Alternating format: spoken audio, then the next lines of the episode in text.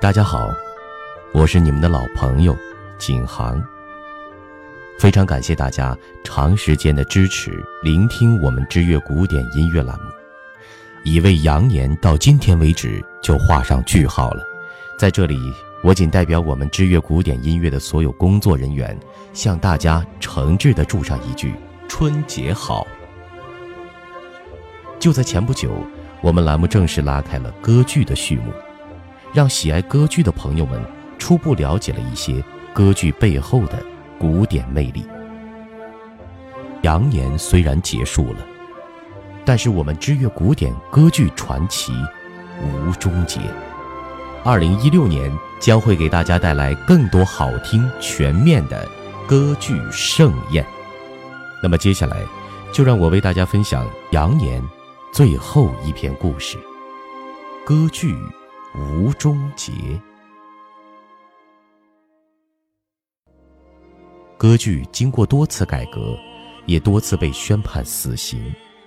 赞誉与斥责从来就是一对双生花，在歌剧身上也如是。二战结束时，这项昂贵的艺术前景尤其不乐观，很多歌剧院被炸成废墟，剧团解散，人才凋敝。谱写歌剧似乎只是在浪费时间，人们开始用比较经济的室内歌剧做替代，上演布瑞顿的《强暴路克雷夏》与哈特变的《青春三景》，借用斯特拉文斯基的简洁古典主义，或郁德密特的新巴洛克风格，或二十年代巴黎六人乐派的简短歌剧。十二音技巧。已经扎根坚实，特别是在器乐演奏的领域。福特纳的抒情悲剧《血婚》也是如此。不过，仍有一种趋势，想逐渐摆脱十二音列的技巧，或是有选择的放松其严格的规则，引进音群，甚至加进噪音。波兰作曲家潘德雷奇在《卢顿的恶魔》中，发展出一种色彩丰富的朗诵风格。以噪音产生惊奇的效果。作曲家越来越倾向于运用唱片、录音带、电子、麦克风、电视等先进技术，以及人为扭曲音色了。新时代的科技闯入歌剧的领域，媒体手段的运用改变了制作理念，也使得这时的歌剧有了前所未有的惊人表现力。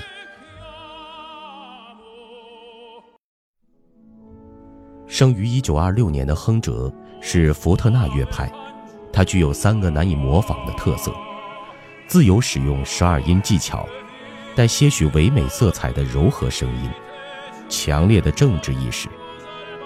寂寞大道展现了新的内在欲望形式，可以说是亨哲版的麦农雷斯歌。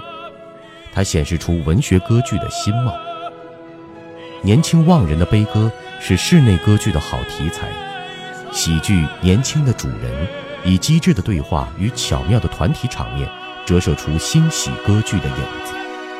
亨哲痴迷于用野心诗作谱成的文学歌剧，他简化乐团编制，呈现巧妙混合的乐声，并衬托出情节的重要性。英国在六十年代初期崛起了一批作曲家，他们的音乐呈现出更加前卫的意识。曼彻斯特新音乐团由皇家曼彻斯特音乐院的学生组成，戴维斯爵士和戈尔都在其中。戴维斯的《塔维纳》描述了十五世纪英国作曲家的生活，他以这个时期的音乐句法和前卫的音乐语言相结合。他的戏剧作品与室内歌剧都包含着出人意表的附加手法、古怪的姿态以及讽刺性的模仿暗示。他倾向于把以往泾渭分明的剧院与音乐厅的差别逐步模糊化。较年轻一代的作曲家已经疏远十二音技巧手法，塔维纳便是个例子。他的第三部歌剧《埃及的圣玛丽》。反映了他所属的俄罗斯东正教的诉求。奥利弗更是个多产的作曲家，写作过十部长篇歌剧与十八部独幕歌剧。他的《马尔菲公爵夫人》突出了人物性格描写。此歌剧与随后的作品都说明他同时也是文学歌剧大师。他不仅自己动手写剧本，还从维斯特、卡夫卡、契诃夫、叶茨、狄更斯的作品中寻找创作灵感。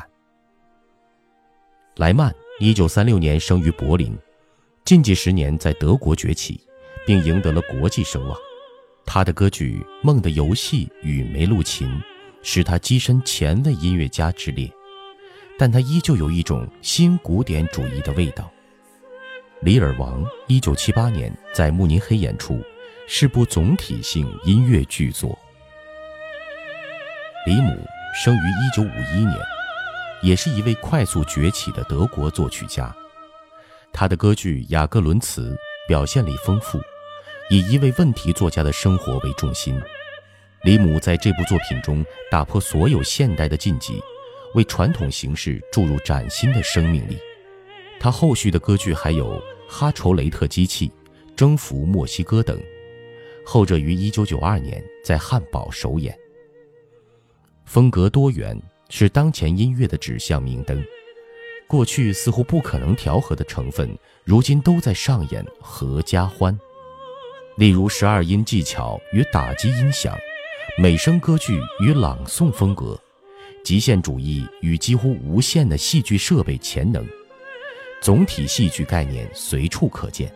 不论是媒体、戏剧，还是芭蕾、电影与具体音乐、讽刺剧或活动戏剧等等，这些影响随处可见。文学歌剧的与众不同，使其在一次又一次的大浪淘沙中，始终占有一席之地。世界愈变愈小。民族主义开始销声匿迹，歌剧在欧洲面临的问题也同样出现在世界各地。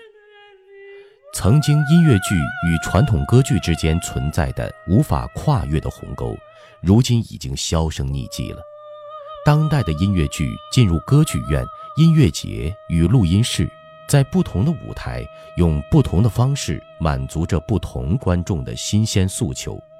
痴迷于传统歌剧的观众也明显增加。歌剧会走向哪里？至今没有一个令人信服的答案。我们正处于不同流派的混战融合阶段，但可以肯定的是，音乐剧并未终结，歌剧院也不会成为博物馆。歌剧也不会仅仅只是象牙塔里的小众艺术。感谢大家收听今天的节目，同时也感谢大家长期以来对我们微信公众账号或新浪微博给予的大力支持和关注。再一次祝大家新年快乐！我们二零一六年再见。